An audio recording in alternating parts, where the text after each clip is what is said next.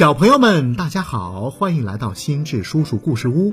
今天心智叔叔给你讲的绘本故事名字叫《啊呃哈欠车》。每个晚上啊，哈欠车把前一天发酵好的软软的、香香的哈欠，像朵朵蒲公英种子一样放飞。哈欠落在人们的身上，便瞬间融化了。接着，人们打起哈欠，一个接一个，呃，直到进入甜美的梦乡。如果没有哈欠车，会怎么样呢？哦，天哪！我们全都会睡不着觉，整夜整夜失眠的滋味儿可不太好受啊。绘本故事《哈欠车》。每天早上，当所有人去上班的时候，熊猫呼呼在睡觉。大家都在吃午餐了，呼呼在睡觉。美妙的下午茶时间到了，呼呼在睡觉。每次住在隔壁的狗欢奶奶经过呼呼家的时候，都会叹一口气，担心又无奈。哎呀，这孩子整天只知道睡觉，可怎么办呢？天黑了下来，上了一天班的人们纷纷下班回到家里，家家户户飘出了晚餐的香味儿。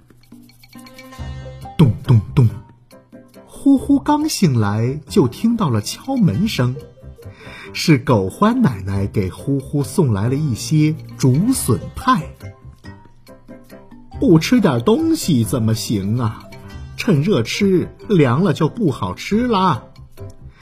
呼呼最喜欢狗欢奶奶做的竹笋派了，他上去就是一大口，嗯嗯，哦，好吃，嘿嘿，好吃。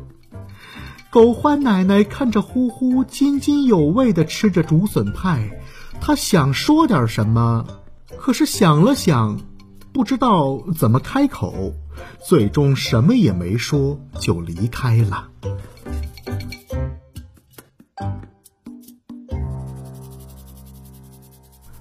呼呼看了一眼挂钟，九点了，哦，上班时间到了。他换上了一套像宇航服一样的衣服，戴上头盔。那头盔呀，就像一只玻璃鱼缸扣在呼呼的头上。呼呼来到车库，跳上一辆车，那是一辆皮卡车。不对，这辆车比皮卡车多了一个圆圆的滚筒。是混凝土搅拌车，也不是，它的滚筒要比混凝土搅拌车小许多。哦，那是哈欠车，没错，就是哈欠车。呼呼开着哈欠车来到大街上，天很冷，大片大片的雪花落下来。在这样的夜里，没有几个人会待在大街上，大家全都躲在温暖的家里，坐在火炉旁取暖。可是呼呼不行啊，他有重要的事情要做。别说下雪了，就算是下冰雹，也不能耽误工作。呼呼把哈欠车开到一个路口，停下来。他在驾驶室里操作着，车斗上的圆筒滚动了起来，圆筒的后端砰打开，一朵朵哈欠从里面飘出来，它们就像蒲公英的种子，呃，比那种子啊还要细小一些，每一簇细小绒毛的下面。都挂着一朵像一小团烟雾一样的哈欠，轻柔的绒毛带着哈欠飞过大雪，飞过街道，向大街上的每一个窗口飞去。它们将穿过窗口的缝隙，穿过窗帘，融化在人们的身上。一朵哈欠飞进了狗欢奶奶家的窗户，透过窗户，呼呼看到狗欢奶奶正坐在藤椅里修补一件旧外套。她丝毫没有注意到一朵小小的哈欠已经落在她的肩膀上，瞬间就融化不见了。狗欢奶奶打起了哈欠。一个接一个，很快，他家的窗口暗了下来，他熄了灯，去睡觉了。呼呼开着哈欠车继续往前走，每到一个路口便停下来放一些哈欠。别看呼呼放飞哈欠很简单，其实这是一个技术活儿。滚筒转动的次数和哈欠放飞的数量是相关的。每条街道上住的居民人数是不一样的，哈欠的数量要跟这条街上居民的数量差不多才行，不能太多，也不能太少。放飞的哈欠太多，会有人太困，睡上两天两夜都睡不醒。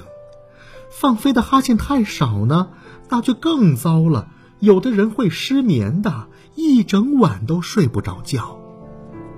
呼呼，认真的计算着滚筒转动的次数、街道上居民的人数和哈欠的数量。他开着哈欠车，一个路口一个路口放飞着哈欠，凡是经过的街道。那些露出橘红色灯光的窗口就会一个个暗下来，直到整座城镇都进入梦乡。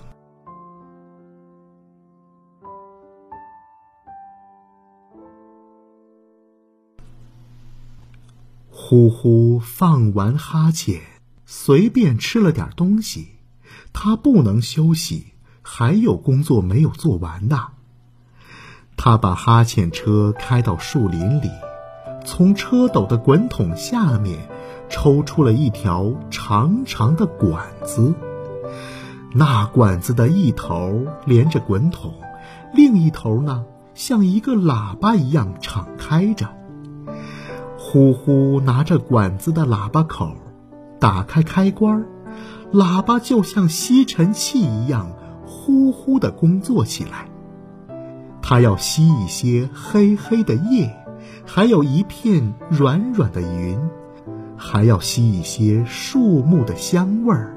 要是别的季节，它还会吸一点儿果子或者花朵的甜味儿。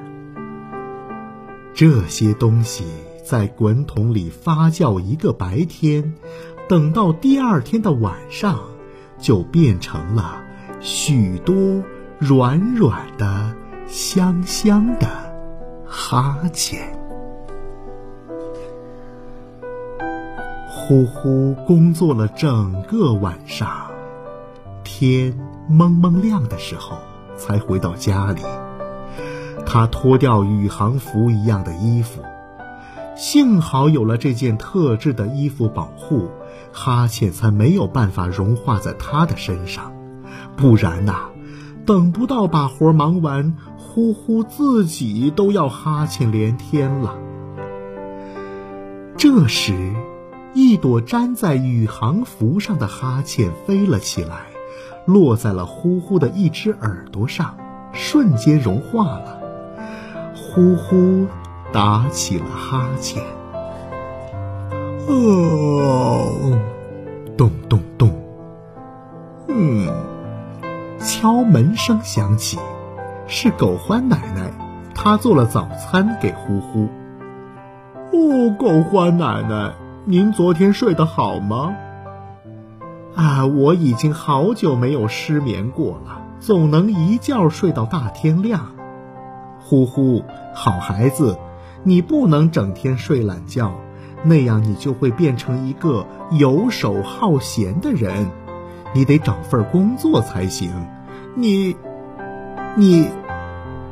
狗欢奶奶的话还没说完，呼呼已经趴在桌子边睡着了。狗欢奶奶至今还不知道，呼呼就是那个白天睡觉、晚上工作，让大家安心睡觉的人。好了，小朋友们，今天的故事我们就讲到这儿。欢迎你关注微信公众号“心智叔叔故事屋”，我们下期再见。